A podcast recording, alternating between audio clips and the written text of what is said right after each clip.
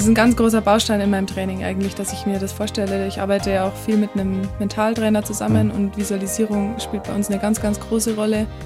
Tatsächlich habe ich Anfang der Saison zum ersten Mal das auch geträumt. Also richtig im Cool. Schlaf. Äh, Ich bin am nächsten Morgen aufgewacht und habe dann von meinem Lauf geträumt, dass ich den gewonnen habe. Die blaue Couch, der preisgekrönte Radiotalk. Einer unserer Bayern 1 Premium Podcasts. Hören Sie zum Beispiel auch mehr Tipps für Ihren Alltag mit unserem Nachhaltigkeitspodcast Besser Leben. Und jetzt mehr gute Gespräche. Die blaue Couch auf Bayern 1 mit Thorsten Otto. Ich freue mich sehr, dass du da bist. Herzlich willkommen auf der blauen Couch, Alexandra Burkhardt. Dankeschön, freue mich sehr, dass ich da sein darf. Alex, du siehst total entspannt aus. Dabei ist es ja eine der spannendsten, aufregendsten Zeiten in deinem Leben. Wie Ja. geht es? Ja, ich glaube, ich habe ein bisschen Ruhe gefunden Ja? über, die, über das letzte Jahr. Also die Ruhe, die, glaube ich, die neun, zehn Jahre vorher nicht so hatte, weil ich immer meiner Leistung hinterhergelaufen bin und nie so ganz zufrieden war mit dem, was ich gemacht habe. Und jetzt ja, genieße ich es eigentlich einfach gerade. Das Beste, was du tun kannst und hast wahrscheinlich auch die entsprechende Lockerheit jetzt. Eine Frau sitzt mir gegenüber, bei der sogar die Süddeutsche Zeitung poetisch wird. Die haben geschrieben, ein Talent, das endlich erblühte. Hast du es gelesen? Habe ich gesehen, ja. Ja. Freut dich sowas? Also kannst du damit was anfangen? Total. Also man kriegt das ja auch alles mit. Man kriegt es positiv mit wie negativ. Gerade jetzt in Eugene haben wir mehr negative Dinge. Bei den Weltmeisterschaften in bekommen. den genau. USA, ja. Genau. Deswegen freut mich das natürlich total und äh, wenn das dann auch noch ein journalistisch hochwertiger Artikel ist, dann ist natürlich sehr, sehr schön, ja. Ja. Und jetzt auch noch eine Radioshow und jetzt auch noch hier bei uns. Genau. Was kann noch kommen? Jetzt kann höchstens noch die Goldmedaille kommen. Ja, das wäre natürlich. Bei den Europameisterschaften am wär- 15. August in München. Das wäre super, ja. Das große Ziel? Auf jeden Fall. Also gerade mit der Staffel haben wir jetzt schon bewiesen, dass wir ja, ganz gut in Form sind und Bronze geholt genau. bei den Weltmeisterschaften. Eine von zwei Medaillen nur, die das deutsche Team geholt hat. Ja, und wahrscheinlich die überraschendste auch, ja. Genau. Und ja, jetzt schauen wir mal. Wir geben alles für München. Unsere Saisonplanung ist auf München ausgelegt. Ich denke, dass wir dort dann wirklich alle in Topform sind. Das sind nur drei Wochen. Bis dahin können wir nochmal den letzten Feinschliff dann vornehmen und hoffen wir, dass das dann ja richtig schnell wird. Und hoffentlich gesund bleiben. Das ist das Allerwichtigste. Sind ja noch fast drei Wochen. Genau. Wie, wie machst du das überhaupt? Also äh, kapselst du dich total ab? Ziehst du dich zurück? ich meine, so eine blöde Erkältung oder irgendwas anderes wäre ja sautum jetzt, oder? Auf jeden Fall, ja. Das hatte ja leider dieses Jahr schon. Ähm, erste Muskelverletzung und dann noch den Norovirus. Ah! Ja, ja. Und du hast mir, darf ich das sagen, du hast mir erzählt, du warst echt eine Woche flach gelegen. Ja, es war wirklich nicht schön. Also das wünsche ich wirklich gar keinem. Das ist sehr, sehr kräftezehrend und das hat sich natürlich auch auf meine Fitness und auf, auf die ganze Saison jetzt ausgewirkt. Deswegen ist man natürlich jetzt schon sehr vorsichtig. Also auch im Umgang mit Öffentlichkeit und anderen Leuten und so. Aber das nimmt man halt in Kauf. Das ist auch was, was man machen muss oder sollte. Und wenn man so große Ziele hat wie du und so erfolgreich ist, dann ist es ja noch wichtiger sozusagen. Ich meine, du bist eine der ganz wenigen Sportlerinnen, die in zwei sehr, sehr unterschiedlichen Sportarten Weltklasse sind. Was viele vielleicht nicht wissen, Silbermedaille bei den Olympischen Spielen im Zweierbob als Anschieberin und eben jetzt die Bronzemedaille bei den Weltmeisterschaften in der 4x100 Meter Staffel. Kannst du uns sagen, was ist anstrengender? So ein Zweierbob anzuschieben oder 100 Meter Lauf abzu, zu absolvieren? Ja, also das ist ganz schwierig zu sagen. Also wenn ich jetzt rein äh, die läuferische Tätigkeit bewerten müsste, würde ich sagen, ist anstrengender, 100 Meter Staffel zu laufen. Weil es länger dauert. Auf Position 2 ist es auch ein bisschen weiter als 100 Meter. Dann laufe ich meistens noch 200 Meter weiter ins Ziel zu meinen Staffelkolleginnen. Also sind es dann schon fast 300 Meter. Und beim Bob ja wirklich nur 40 ungefähr. Aber du Ähm, musst ja dieses fette Teil da anschieben. Also ja, den Bob meine ich. Ja. ja, das stimmt. Aber es ist ja auch auf Eis und es hat Kufen, also es, es geht eigentlich schon, das anzuschieben. Und ich habe ja auch Hilfe gehabt von meiner Pilotin, der Mariama. Ja, also ich musste es nicht alleine anschieben, das Gerät. Ja, das Drumherum beim Bob ist natürlich schon sehr, sehr anstrengend. Äh, Da sind wir Leichtathleten schon ein bisschen verwöhnt. Wie ist es denn überhaupt mit der Geschwindigkeit? So ein Bob wird, wie schnell? 100 Stundenkilometer? 120 ungefähr, 120. Wie fühlt sich das an für jemand, der normalerweise nur auf seinen zwei Beinen unterwegs ist und da, ich weiß nicht, wie schnell ist das? 33 Stundenkilometer, ja, 34? 35 so, ja. Ja, ähm, meine Geschwindigkeit mag ich gern. Ich fahre manchmal ja ein bisschen zu schnell Auto leider. Deswegen ähm, war das eigentlich mir von vornherein klar, dass mir das, glaube ich, schon Spaß macht. Aber am Ende weiß man es natürlich trotzdem nicht, weil es Aber ist, es ist geil, wenn du da runter rast, oder? ja wie eine Achterbahnfahrt, ja. Und äh, ich bin unten ausgestiegen mit einem Lächeln nach meiner ersten Fahrt mit Mariama. Und dann war mir eigentlich klar, dass ich das erstmal durchziehen will und äh, war natürlich die einfachste Bahn. Also meine, meine erste Fahrt war in Eagles in Innsbruck und alle haben gesagt, Alex, das ist jetzt eine Kinderrutsche. Ganz so hat sich jetzt nicht angefühlt. Das ist eine Kinderrutsche? Ja, das wurde mir gesagt. Oh ist Gott. es vielleicht auch. Also Altenberg zum Beispiel ist schon äh, sehr, sehr anspruchsvolle Bahn im Gegensatz zu Innsbruck. Okay, und dann gleich Silber bei den Olympischen Spielen. Ja. Krass. Hört sich das, jetzt so leicht und einfach an. Ja, es hört sich so, so leicht und einfach an, weil es ja auch nur ein paar Monate dazwischen waren, ja. vom Beginn deiner Karriere an. Aber es muss ja, muss sich angefühlt haben wie ein Traum, oder? Ich steige da jetzt ein und ein paar Monate später gewinne ich Silber bei den Olympischen Spielen. Mhm. Ja, durchaus. Also es war, es war wirklich äh, ein Zeitraffer ist quasi alles passiert, von erster Fahrt bis ersten Weltcup bis dann Olympische Spiele. Ähm, am Endeffekt ist schnell laufen ja das, was ich schon mein Leben lang mache. Also ich habe mir indirekt mein Leben lang schon darauf vorbereitet, musste natürlich trotzdem viel lernen. Also es ist du hast ja, einen Crashkurs gekriegt, ne, fürs Bobfahren. Genau, ja. Wir haben uns äh, eine Woche vor dem Weltcup getroffen, Mariama und ich und noch ein Mädchen aus dem Team. Und dann habe ich halt so Sachen gelernt, Inbusschlüssel, Zeug, Werkzeugkiste, Schleifen, Kufenschleifen, Kufenschleifen ja. ja klar. Und äh, ich mein, wenn du keine Ahnung hast äh, von dem Ganzen, es gibt ja einfach Abläufe, die einzuhalten sind und so, ja. wie es halt schon immer gemacht wird und wie es ja auch sinnvoll ist, dass man da schnell und zielführend vorankommt. Und ja, da muss ich bis zum Schluss teilweise Anfänger, muss ich schon sagen. Aber ich habe sehr viel gelernt, auch fürs Leben. Ja, ich finde es großartig, weil es es, wie gesagt, sehr, sehr selten gibt. Und du hast einen schönen Vergleich gebracht. Du hast gesagt, ich fühle mich so ein bisschen wie eine Doppelagentin. Mhm. Ja, zu der Zeit auf jeden Fall. Also ich war kaum daheim. Ich war entweder mit dem Bob unterwegs. Äh, das ist ja immer eine ganze Woche, Weltcup-Woche, wo man weg ist. Und dann auch oftmals gleich hintereinander. Also wie so ein Wanderzirkus eigentlich. Man fährt mit dem Transporter von Weltcup zu Weltcup. Und wenn ich mal daheim war, dann habe ich eigentlich Leichtathletik trainiert. Ja. Bringt dir das Bobfahren, dieses Anschieben irgendwie nochmal mehr Power für die Leichtathletik? Ich denke ja. Also ich hatte Anfang des Jahres und auch äh, vor meiner Verletzung wirklich die Form meines Lebens, würde ich sagen. Also die war definitiv noch besser als letztes Jahr. Und ähm, es hat mir schon Power gebracht. Und auch die Erfahrungen drumherum, die, die bringen einen schon voran. Wir sind ja unter uns. Alex, es ist schon noch ein bisschen cooler beim Bobfahren auch, oder? So teammäßig und wie die miteinander umgehen. Bei der Leichtathletik, ihr seid ja dann doch, auch wenn es eine Staffel gibt, aber viele sind Einzelkämpferinnen. Ja, auf jeden Fall. Also es ist schon ein sehr, sehr großer Unterschied von der ganzen Familie, sage ich mal, drumherum. Im Bob ist wirklich wie eine Familie. Also ob das jetzt national ist oder international, alle sind ja, wie gesagt, vier bis sechs Monate am Stück miteinander unterwegs und da wird schon sich sehr, sehr unterstützt, das muss man schon sagen. Keiner macht es für sich allein, weil alleine kannst du nicht mal den Schlitten bewegen. Also nicht mal zu zweit kannst, kannst du so ein Ding tragen. Da, ja, klar. Und deswegen ist das auch so wichtig, weil am Ende haben wir zwar zu zweit Silber geholt, aber zu zweit hätten wir unseren Schlitten nicht mal zum Start tragen können. Also es ist schon wirklich ein Teamsport und man ist wirklich abhängig von den Leuten drumherum. Trotzdem habe ich, äh, konnte das ja sehen, wie ihr die Bronzemedaille jetzt geholt habt über 4x100 Meter bei den Leichtathletik-Weltmeisterschaften. Ihr habt euch auch schon wahnsinnig gefreut, also auch so mhm. untereinander. Ich habe schon auch das Gefühl, das ist ein cooles Team. Die vier Mädels, die da auf der Bahn standen. Ja, sehr. Also ich glaube, bei der Bronzemedaille jetzt, da hat man eigentlich in den Augen von uns allen die persönlichen Wege gesehen und jede von uns hatte ihre Schicksalsschläge und Down-Zeiten, sage ich mal, äh, wo es irgendwie mal nicht so gelaufen ist in den letzten Jahren. Und wir haben immer gesagt, wenn wir mal alle fit sind, es war immer eine oder zwei waren wirklich in Topform und die anderen beiden haben dann immer ein bisschen gekämpft und ähm, das haben wir jetzt immer gesagt, wenn alle mal gleichzeitig fit sind, dann können wir das auch schaffen. Und dann gehört natürlich auch die nötige Portion Glück dazu. Und die hatten wir jetzt am Samstag auch. Und, ja, und das also, gibt natürlich einen Motivationsschub jetzt für die Europameisterschaft. Total, ja. ja, total. Dass ihr da nicht nur wieder auf dem Stockerl steht, sondern ganz oben. So wäre der Plan.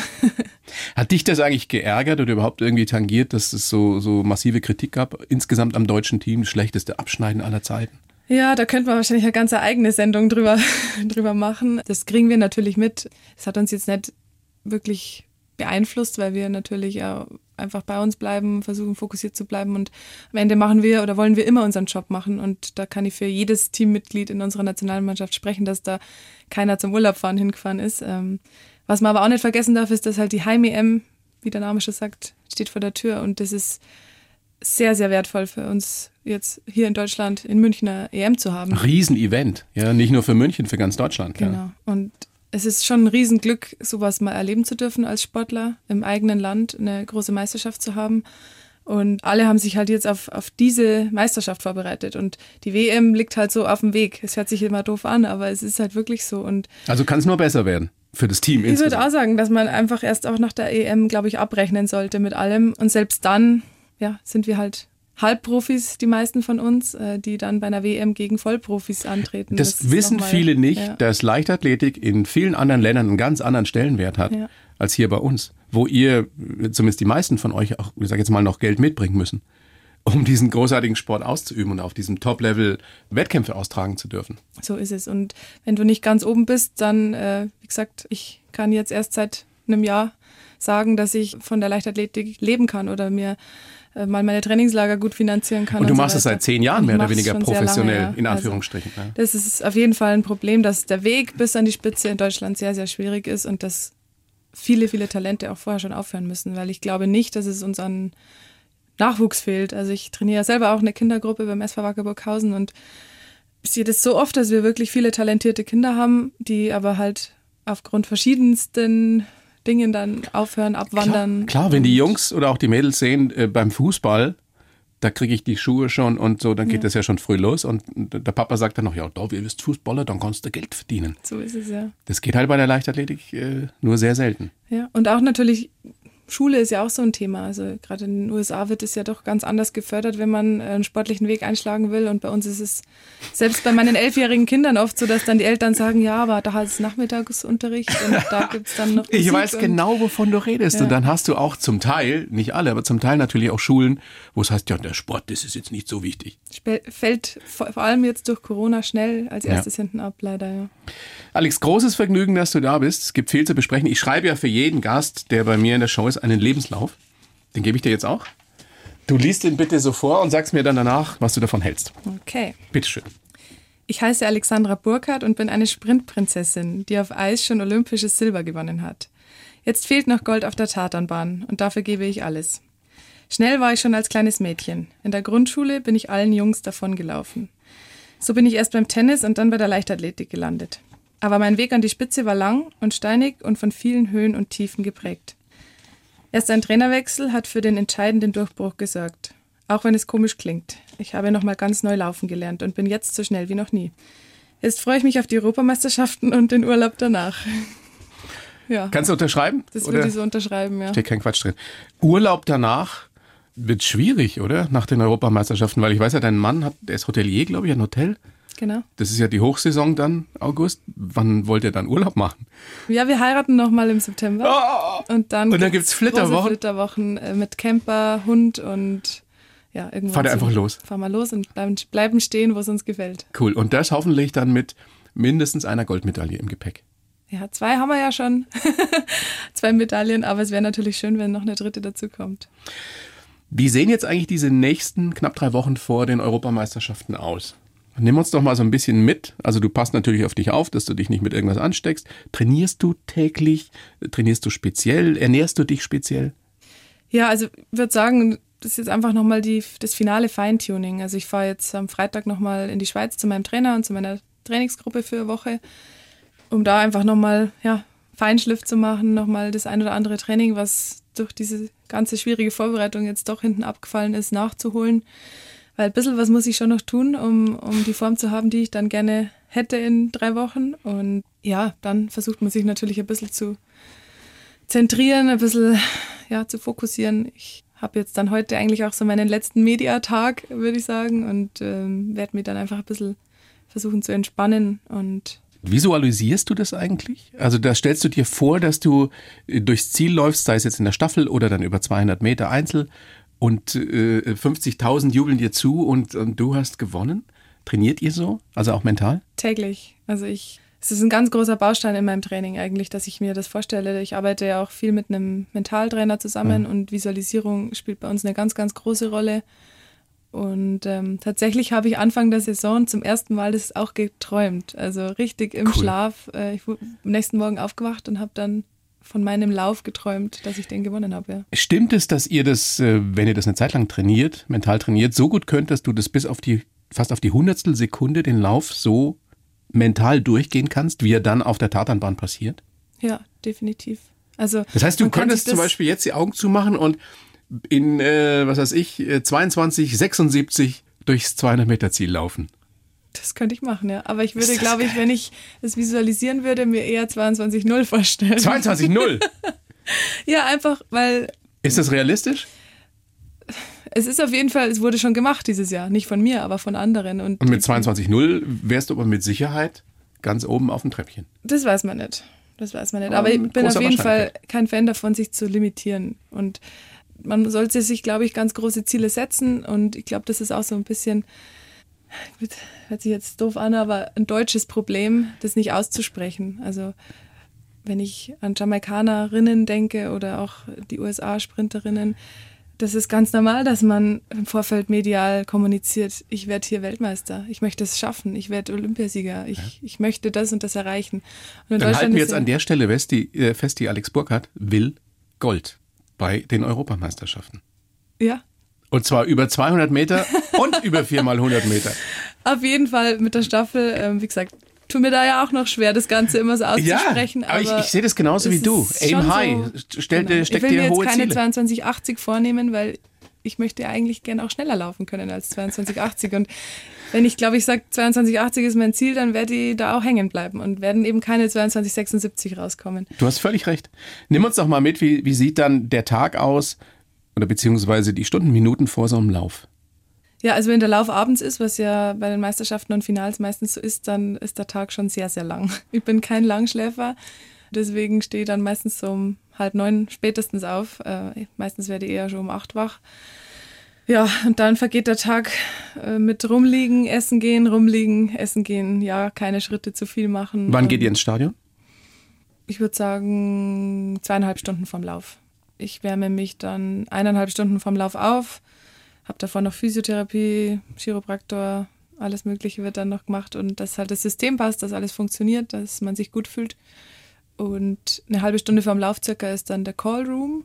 Und da sind dann alle Läuferinnen dran. Da sind dann alle, werden alle Läuferinnen quasi eingefordert, die müssen dann da antreten und dann wird Startnummer kontrolliert. Stimmt es, dass es da auch wie, wie beim Basketball so Trash-Talk gibt? Also dass man sich so einen Spruch drückt und sagt, komm du, schau dich doch mal an heute, das wird doch nichts und so?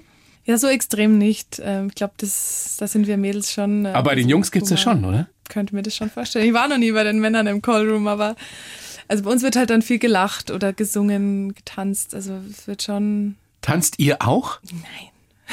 Das machen dann die Jamaikanerinnen ja, oder die also Amerikanerinnen. Ich habe das mal von den Jamaikanerinnen erlebt, dass die dann angefangen haben zu singen und zu tanzen. Ich bin eigentlich vom Typ her eher der, der sich dann auf sich selbst fokussiert und ich bin dann sehr konzentriert und ja, visualisiere vielleicht auch nochmal, versuche mich ein bisschen zu ja, Und nebenbei tanzen und singen die. Ja. Nicht so leicht. Das ist die hohe Kunst dann des, ja. des Fokussierens, wenn man dann auch noch entspannt bleibt. Hast du Rituale? Also, dass du immer erst, was ich, den rechten Schuh anziehst oder zwei verschiedene farbige Socken oder was auch immer? Eigentlich nicht. Also am Wettkampftag, manchmal suche ich mir dann, kommt darauf an, in welcher Stadt wir sind, noch irgendwo ein schönes Café, wo ich dann noch meinen Cappuccino trinke, wenn es nicht so weit weg ist. Ähm, und dann, ja, vielleicht ist das Ritual, dass ich gerne eine der letzten bin, die in den Stadtblock geht, nochmal so einen Sprung mache und dann gehe ich runter und dann. Was geht einem da durch den Kopf in dem Moment, bevor der Starter seine Pistole hebt und sagt, ready? Was, was, was passiert da? Im besten Fall gar nichts mehr.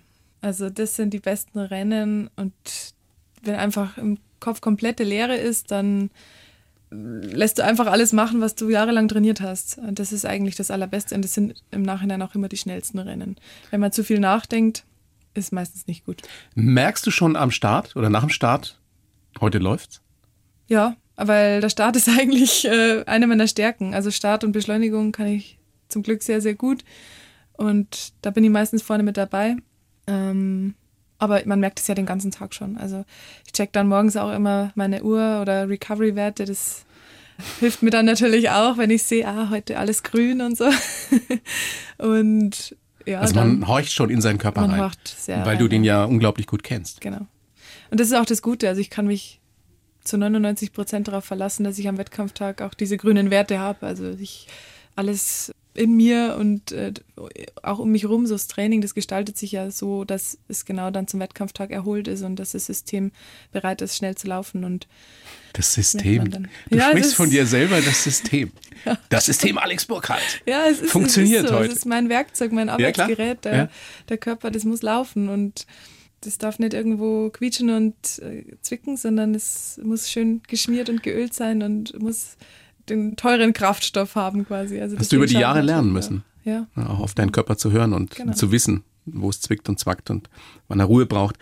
Wie ist es dann, wenn du durchs Ziel läufst? Weißt du sofort, ich habe gewonnen? Also checkt man die, sieht man da, kriegt man da was mit, wo die Konkurrentinnen sind? Das kommt darauf an, wie weit man vorne ist. Ja gut. Aber also man merkt zumindest, dass man vorne mit dabei ist. Wenn es halt dann Hundertstel Entscheidungen sind, hat man meistens eine Vorahnung, weil man kann schon jedes Hundertstel auch sehen. Also das ist tatsächlich nicht nur ein Wimpernschlag. ein Aber wie Hundertstel. siehst du das? Ja, auf einem Zielfoto sieht man Ja, ja, gut, auf dem Zielfoto, aber, aber du als Läuferin?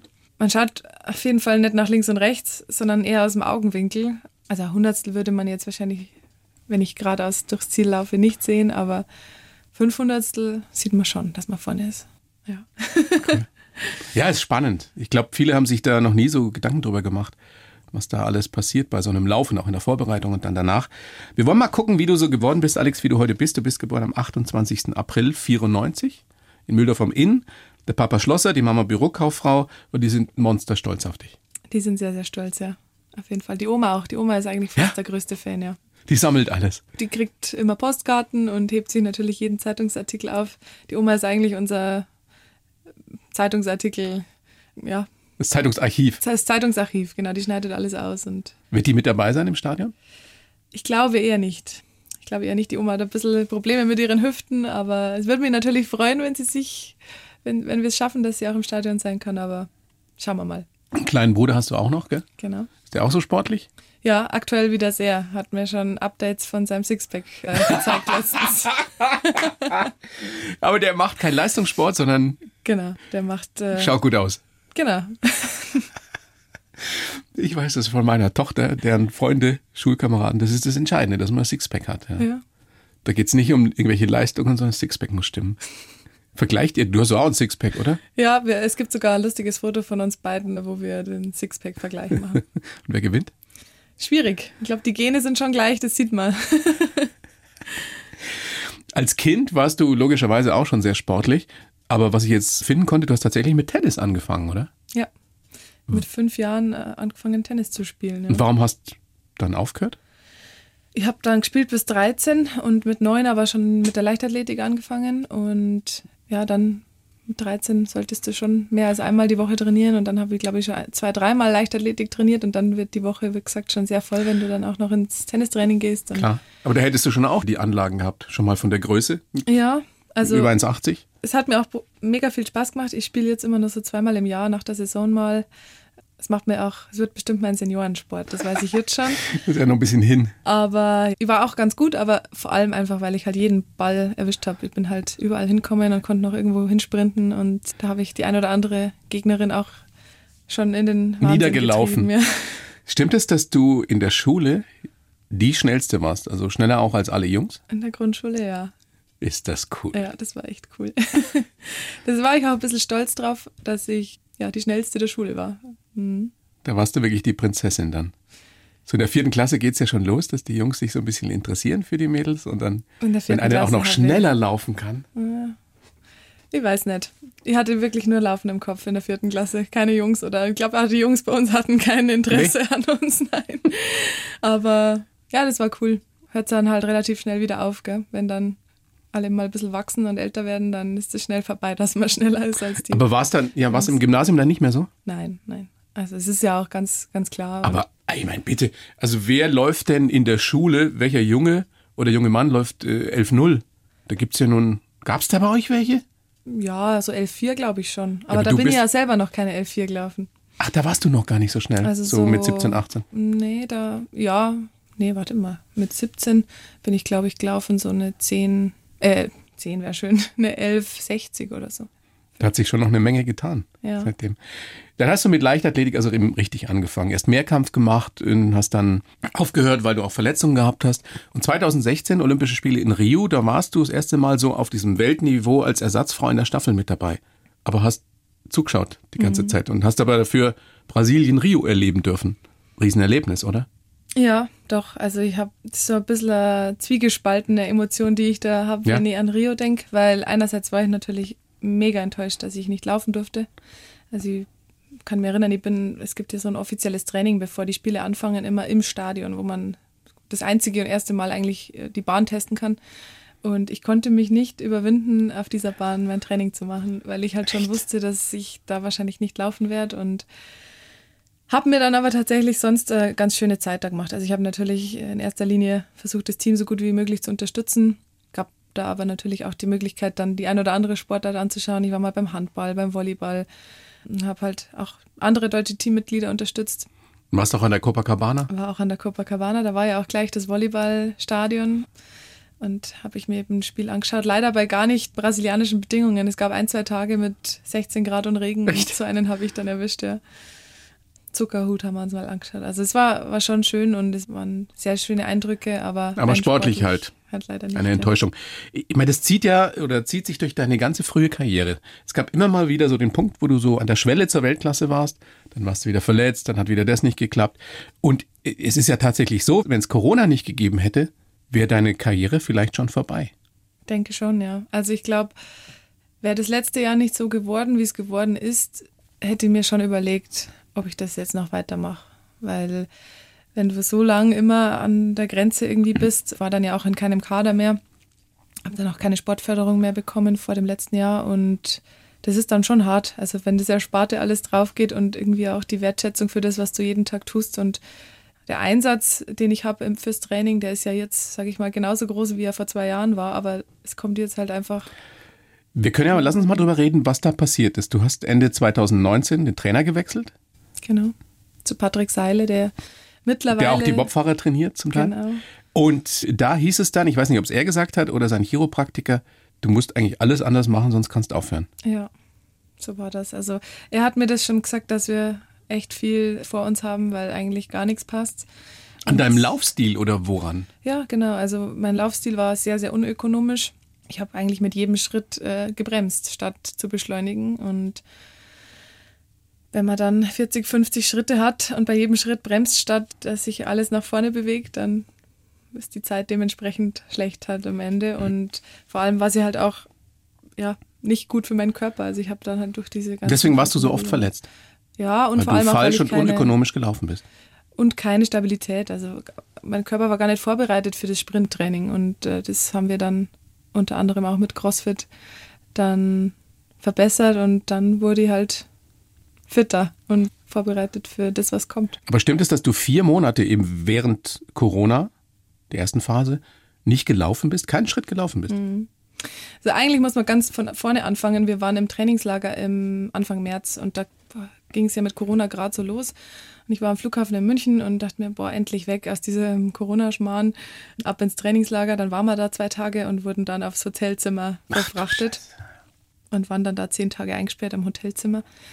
Dann sind wir heimgekommen, dann war ich tatsächlich auch wieder krank und habe mich da so durch den Wald geschleppt mit ein paar Wa- Waldläufen, weil ja alles zu war und nichts hat funktioniert und ich habe mich eigentlich gar nicht fit gefühlt. Und dann kam diese Nachricht, dass die Olympischen Spiele verschoben werden.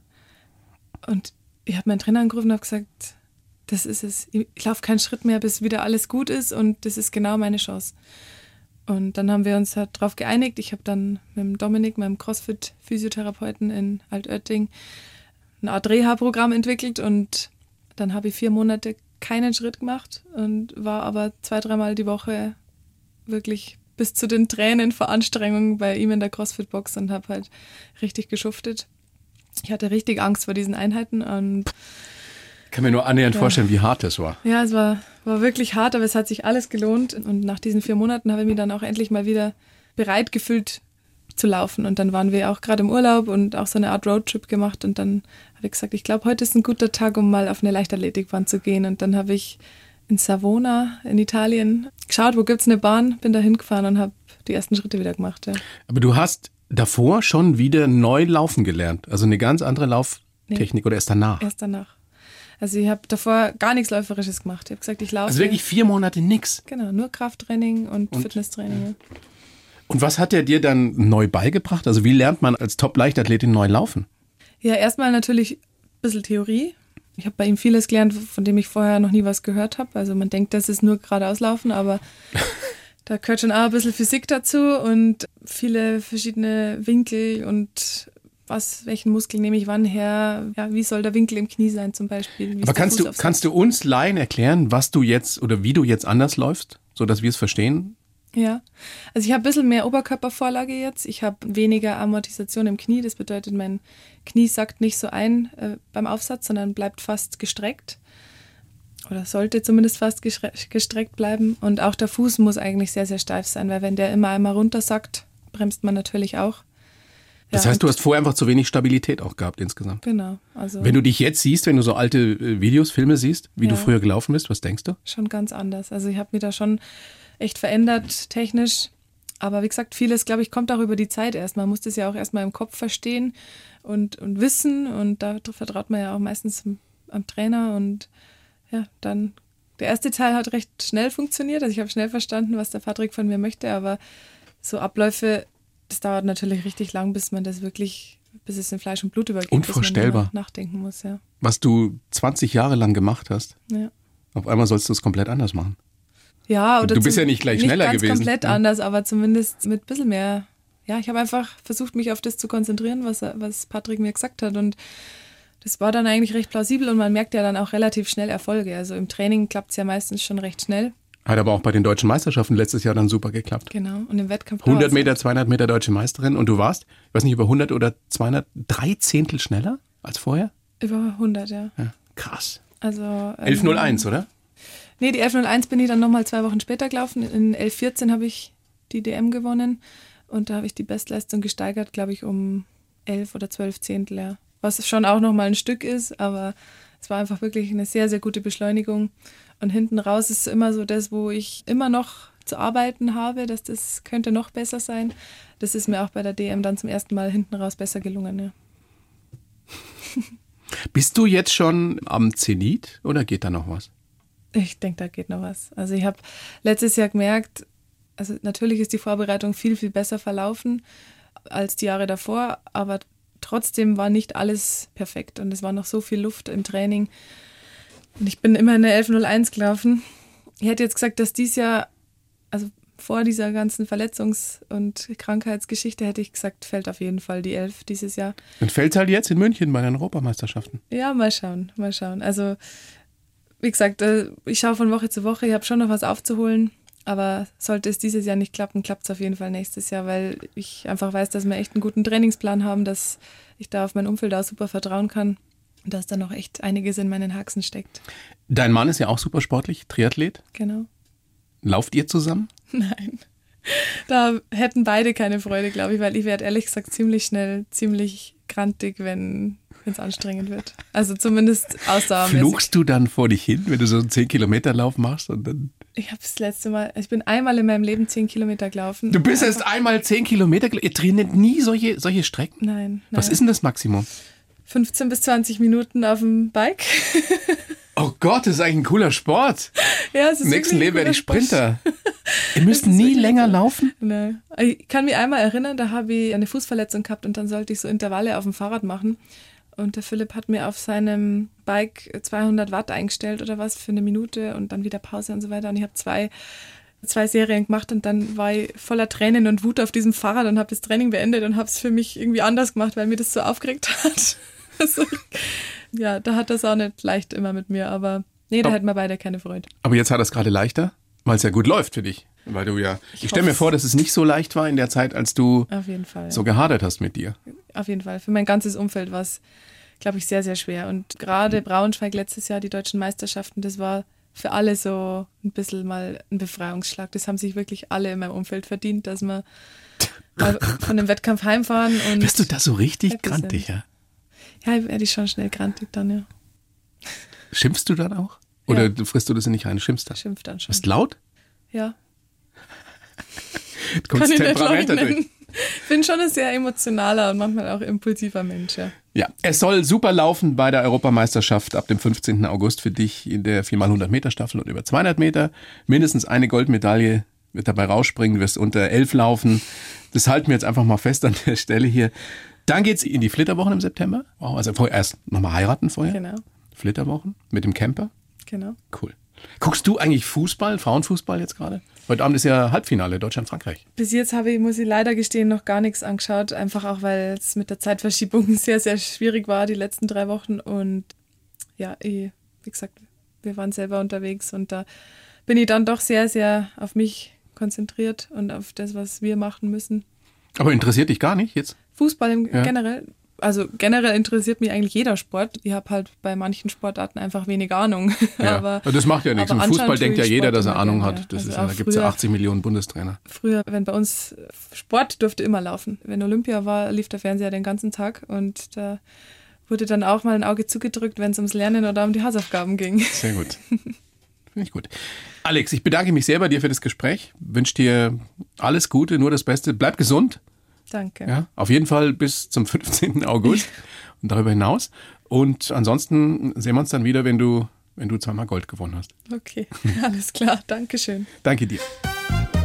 Die Bayern 1 Premium Podcasts. Zu jeder Zeit, an jedem Ort. In der ARD Audiothek und auf bayern1.de.